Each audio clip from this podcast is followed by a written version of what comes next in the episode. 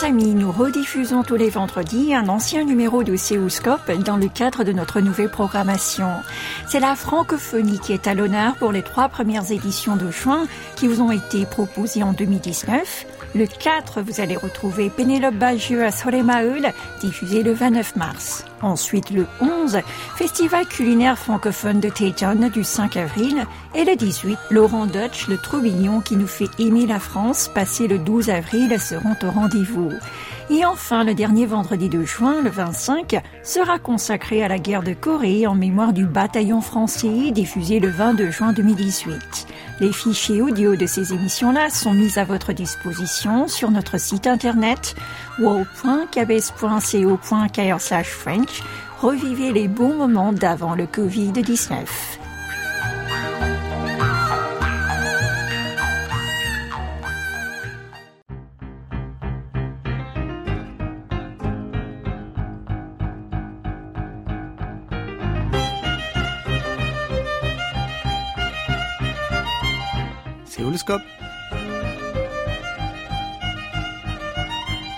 Bonjour à tous et ravi de vous retrouver pour ce troisième et dernier volet de Séoulscope consacré à la fête de la francophonie 2019 présenté par Clément Charles.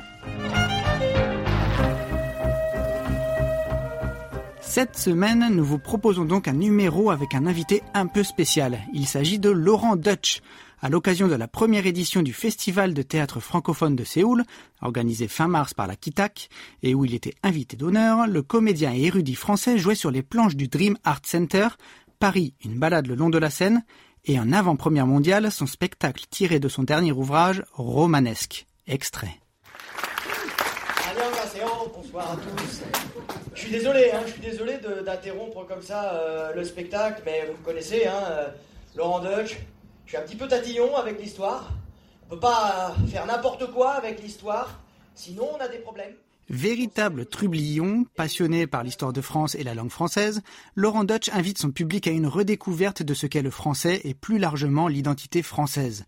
Il nous fait voyager dans le temps, de Jules César à Patrick Poivre d'Arvor, en passant par Vercingétorix, Clovis, Hugues Capet ou encore Napoléon mais aussi au travers des langues avec le latin, le franc et tous les dialectes qui ont composé la France d'hier à aujourd'hui. Malgré un planning très serré, nous avons pu le rencontrer afin d'évoquer la langue française, ses projets et aussi la Corée du Sud. Il commence par se présenter en trois mots. Laurent Deutsch, français, curieux, content. Votre parcours est atypique, donc homme de publicité, de cinéma, de théâtre, de doublage, puis homme d'écriture passionné d'histoire. Comment tout a basculé pour arriver à cette passion de l'histoire et désormais de la langue française? Il n'y a pas vraiment eu de bascule. Euh, j'ai toujours été animé de cette euh, curiosité, euh, d'envie d'en savoir un petit peu plus que ce que la réalité me proposait. Envie de connaître l'envers du décor, savoir ce qui se cache derrière le rideau, et connaître les tours des magiciens, et finalement savoir pourquoi ma rue allait dans telle ou telle direction et, et s'appelait comme elle s'appelait, à savoir la rue de la Reine Blanche par exemple, pourquoi elle s'appelait comme ça. Voilà, c'était des curiosités toutes bêtes qui ont toujours été euh, en moi, qui ont toujours alimenté euh, mon imaginaire, euh, ma recherche, ma curiosité, mes déplacements. Et voilà, c'est, ça continue, sauf qu'aujourd'hui ça s'est élargi puisque mon jardin compte des fans et des gens qui me suivent. Quoi. Donc, mais sinon, ça a toujours fait partie de moi. Comment faites-vous pour connaître et surtout retenir autant de choses, que ce soit l'histoire de France ou tout simplement l'étymologie de la langue française, des mots français? Bah Parce que comme souvent euh, dans ce que je recherche, je cherche du divertissement, je cherche euh, de la truculence, euh, des choses saugrenues, amusantes, et ben ça se retient d'autant plus facilement quoi, quand ce sont des trucs assez inattendus, assez assez cocasses, euh, assez surprenants. Euh, on n'a pas de mal à les retenir pour euh, ensuite les raconter autour de soi, les, les transmettre. Évidemment, quand on apprend quelque chose, c'est pas pour le garder pour soi, c'est pour essayer de le faire partager, de le faire savoir. Donc, mon métier, en plus, m'a amené à travailler le muscle qu'est la mémoire, et c'est un muscle. Euh, voilà. Pourquoi les mecs qui arrivent à soulever 160 kilos en développé couché, ils y arrivent? Eh ben moi, c'est pareil. Moi, mon 160 kilos développé couché, c'est avec le fait de retenir des choses. C'est la mémoire. Mon muscle est beaucoup moins agréable à voir, quoi, physiquement, au niveau de l'esthétisme. C'est moins, impressionnant hein, que des biceps, mais il est costaud. Il est costaud. Hein. Je pourrais être champion du monde d'haltérophilie au niveau de la mémoire. Bravo, concert, piano, solfège, ténor euh, euh, crédit, banque, tarif, costume, pantalon, caleçon, escarpin. Ouais, on serait tous à poil sans les Italiens. Merci aux Italiens. Merci aussi aux Italiens de penser au régime alimentaire de l'étudiant français. Riz, vermicelle, spaghetti, pizza, sushi. Non, sushi, c'était pour moi, c'est Merci quand même aux Italiens. Merci. C'est votre premier passage en Corée du Sud? Ouais. C'est ça? Ouais. Pourquoi avoir accepté l'invitation de la Kitak bah parce qu'ils me l'ont gentiment proposé. Et, euh, puis non, parce que voilà, je suis, euh, hyper heureux de, venir chez eux pour parler de chez moi, euh, pour leur donner une petite piqûre de rappel de Paris, comme une espèce aussi de, traitement homéopathique pour ne pas qu'ils oublient, pour les expatriés notamment, qu'ils se rappellent au bon souvenir de la France et, et de Paris pour ceux qui étaient d'Île-de-France. Mais c'est parce que en plus, quand on est invité, on est toujours mieux reçu. Euh, à Paris, euh, si j'avais créé, euh, ce qui va être le cas, mon spectacle directement à Paris, j'aurais été plus sous le feu déjà d'une vaste offre, une proposition pléthorique. Il y a plus de 700 spectacles par jour à Paris, donc le public est devient, et d'ailleurs il a raison de l'être, dur. Il peut devenir un peu plus délié, un peu plus difficile. je dis pas que quand on est en province ou à l'étranger c'est plus facile, mais automatiquement il y a une espèce de cordialité du fait que je suis chez vous, vous êtes mon hôte, quoi. Donc euh, l'hôte, on lui met pas euh, le repas dans la figure quand ça vous plaît pas. On, a tout de suite une, obligation d'être un peu plus déférent, d'être un peu plus modéré, d'être un peu euh, élégant et courtois. Donc cette courtoisie fait du bien et ça vous, donne confiance. Je, préfère commencer à l'extérieur qu'à l'intérieur. À l'intérieur, il y aura, ça sera sans filtre. Que connaissiez-vous du pays du matin clair avant votre venue ici?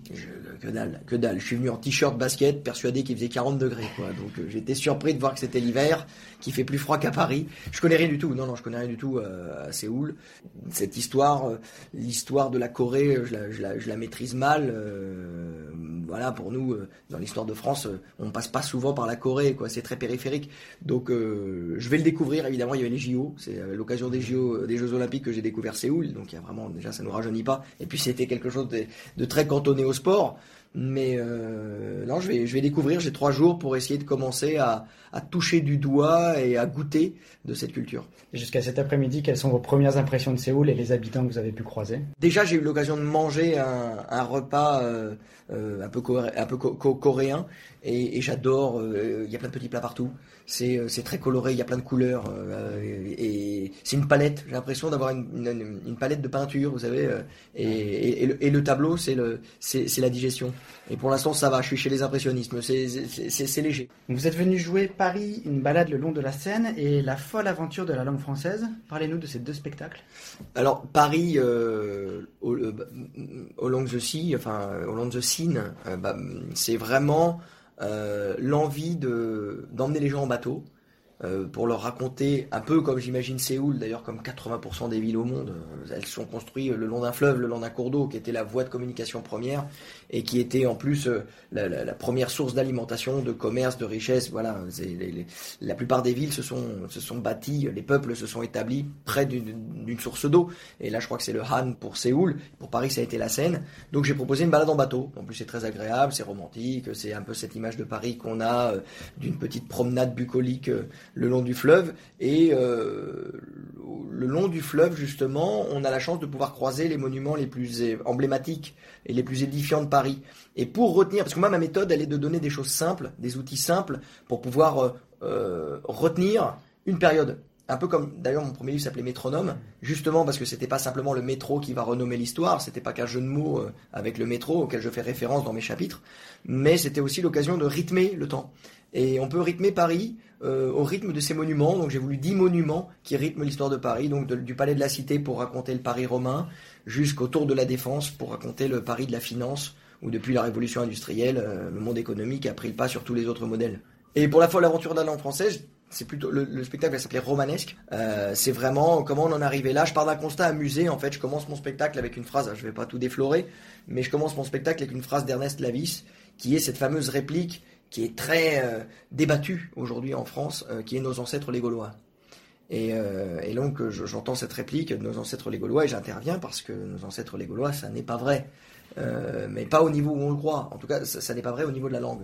On n'a rien à voir avec les Gaulois au niveau de la langue. Donc je commence en m'amusant là-dessus. Et finalement, c'est un voyage pour comprendre comment notre ancêtre, ça n'est pas Astérix, mais Jules César. Voilà, donc ça fait mal hein, à tous ceux qui aiment Astérix. J'ai même d'ailleurs dans le spectacle une pensée pour tous nos amis du parc Astérix, hein, mais notre ancêtre c'est le méchant, il se, faut se rendre à l'évidence. La vérité est brutale, mais je dois la vérité.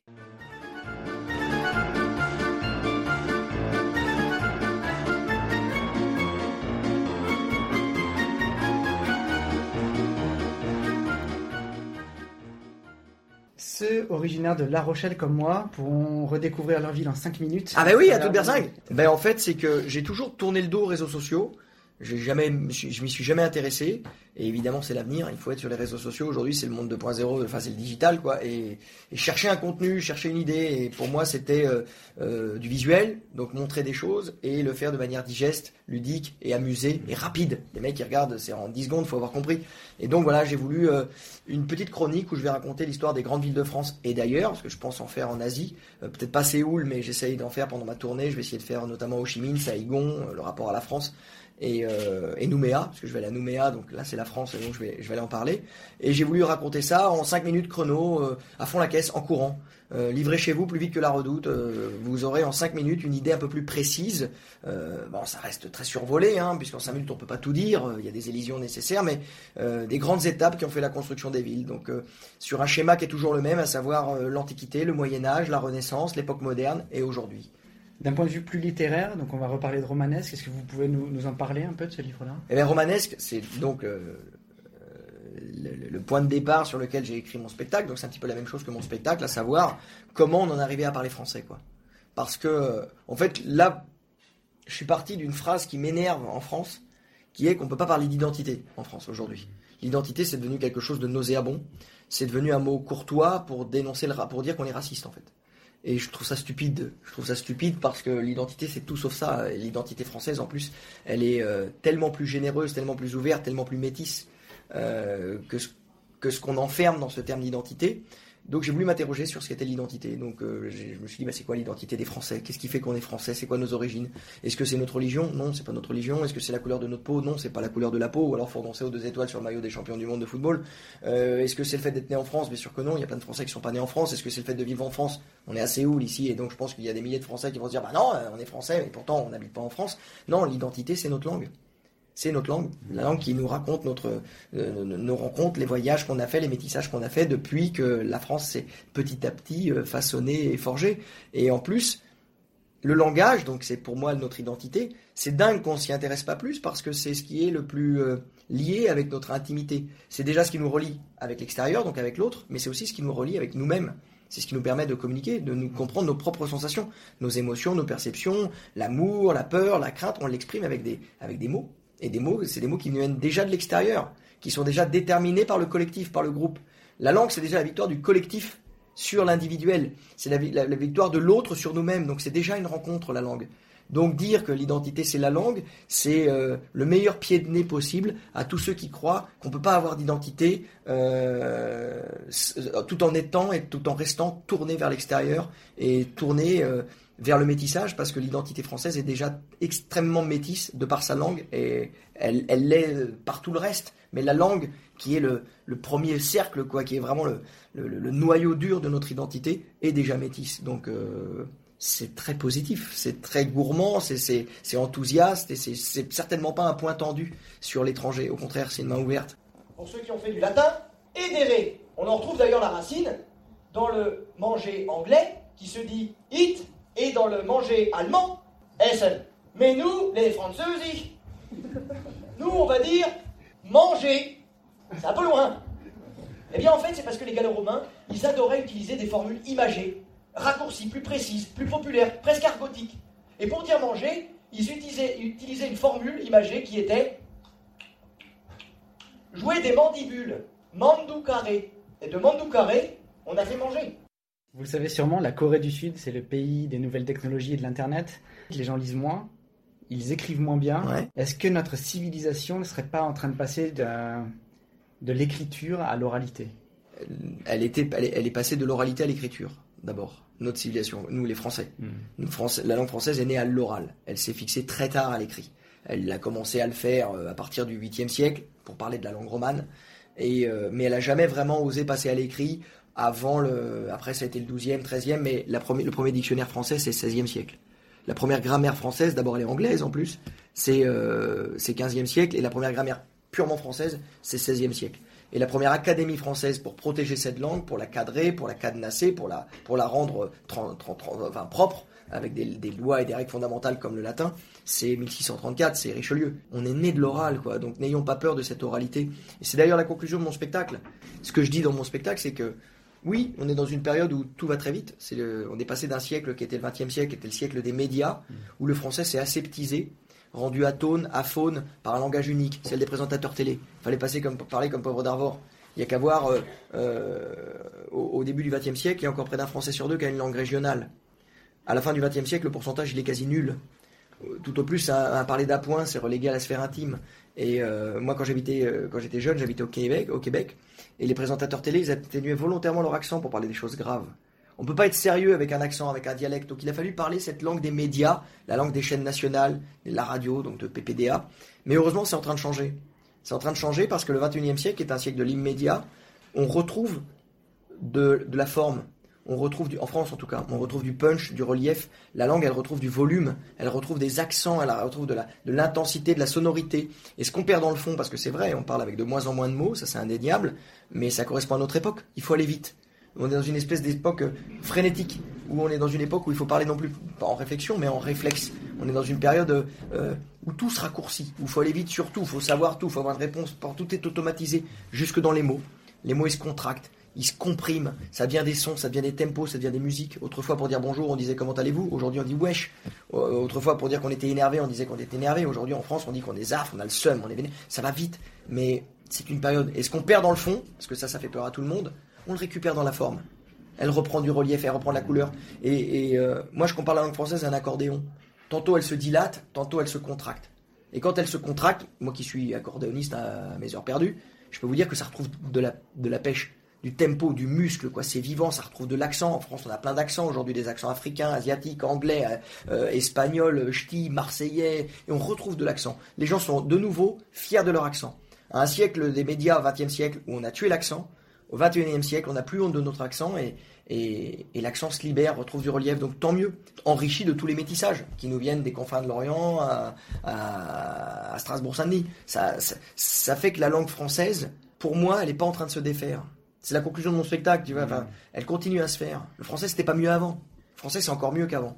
Parce que c'est vivant, c'est pas, et, et, et, ça meurt pas. Et c'est pourquoi moi je dédicace mon livre et mon spectacle à la fois à Denis Podalides, qui est un peu le gardien du sanctuaire d'un beau parler nécessaire, tellement agréable, tellement savoureux, parce qu'on a besoin de mots pour exprimer clairement une idée. Il ne faut pas dire que c'est pas grave ce qui se passe, ce qui c'est pas bien aujourd'hui, que pour dire euh, j'apprécie, je suis content, on dit j'aime partout, j'aime ma femme comme j'aime un hamburger, c'est pas possible, ça, se réduit trop. Aujourd'hui, on n'est plus dans le j'aime j'aime pas. Il y a plus de nuances, il y a plus de subtilité. Mais la contrepartie positive de tout ça, le paradoxe positif de tout ça, c'est qu'on retrouve de la musicalité. Et ça fait du bien. Et quel conseil donneriez-vous à un Sud-Coréen pour bien apprendre la langue française? Euh, bah, C'est de tomber amoureux d'une française. Hein. Je pense que ça, c'est le des meilleurs des moyens, hein. c'est le plus beau des moteurs. Moi, je me suis mis au hongrois pour ces raisons-là il y a 25 ans. Et euh, non, c'est de. Il y a, c'est, d'être curieux. Enfin, je veux dire, toutes les langues. Pourquoi le français pas, plutôt qu'une autre Mais toutes les langues sont, passionnantes. Et, euh, et je lui dirais, bah, s'il est francophile et qu'il aime la France, comprendre un peuple, c'est parler sa langue moi, mon père est hongrois et euh, il voulait pas m'apprendre la langue. Et, j'ai tout de suite, je tout de suite dit, j'ai besoin d'apprendre ta langue. Si je veux comprendre les histoires que tu me racontes, l'histoire, il a fui le pays en 56 comme beaucoup. Et je lui ai dit, si je veux comprendre ton pays, donc si je veux comprendre mes origines, euh, le sens, ça veut rien dire. En France, le sens, ça veut rien dire. En plus, la France, c'est une idée d'être français, quoi. Il n'y a pas de français d'origine, de souche, il n'y a pas de race. Et il y en a nulle part d'ailleurs, mais encore moins en France. Et, euh, et je lui ai dit, j'ai besoin de comprendre ta langue. Et donc je me suis mis à apprendre le hongrois, et en apprenant le hongrois, j'ai saisi l'âme de ce peuple-là. Avant, c'était impossible. Donc, un Coréen du Sud, je lui ai dit, bah, c'est bien beau d'aller voir la Tour Eiffel, c'est bien beau d'aller voir le spectacle de Laurent Deutsch, Paris by Laurent Deutsch, le long de la Seine, tu vas apprendre plein de trucs, tu vas connaître grave la France, mais si tu veux vraiment saisir l'âme des Français, apprends, apprends leur langue. On demande souvent aux gens quelle est votre musique préférée, quel est votre film préféré, votre livre préféré. Nous avons plutôt envie de vous demander quel est votre mot préféré et pourquoi. C'est bizarre, mais c'est un mot qui est un mot français parce que le mot en hongrois est hyper beau et euh, le mot en français est joli et pourtant c'est un mot qui est un peu euh, qui va vers la pénombre puisque c'est le mot crépuscule. Voilà. Je trouve que crépuscule, euh, qui est évidemment aussi un mot latin, a une espèce de poésie dans la manière de prononcer le crépuscule. Et en hongrois, c'est le plus beau mot de la langue hongroise, puisqu'en hongrois, ça se dit le, donc le, jour qui se, qui se couche, et ça se dit noplemente. Un noplemente en hongrois, et crépuscule. Crépuscule en français. Une question plus personnelle, mais qui surprend tout le temps votre audience. Pourquoi vous parlez si vite? Euh, bah parce que quand euh, j'étais petit, euh, on, avait, on était trois à table avec mon frère et ma sœur, et mon père avait peu de patience pour nous écouter raconter la journée, donc il fallait aller vite pour raconter la journée, parce qu'au bout de cinq minutes, il se, il, il, se levait, il restait très peu de temps à table, et il y avait un rituel, c'est quand mon père arrivait le soir du travail, il disait ok, raconte-moi ta journée, et à chaque fois, donc bah, je me suis levé, vite, vite, et voilà, fallait aller plus vite. Et euh, mon frère, ma soeur et moi, on parle très vite parce que je crois que c'est venu de là où on a pris le réflexe de, de tuer les silences. Quoi. Le silence, c'était un ennemi. Très bien, Laurent Dutch, merci pour votre temps et bon courage pour la suite. Merci de m'avoir écouté. Bonne journée. Quand on est énervé, on est vénère, ça enrichit tout ça la langue. C'est dynamique, c'est puissant, et croyez-moi, c'est pas près de mourir. Son émission à toute berzingue disponible sur YouTube est un véritable succès et si vous parcourez ses réseaux, peut-être apercevrez-vous un passage sur Séoul.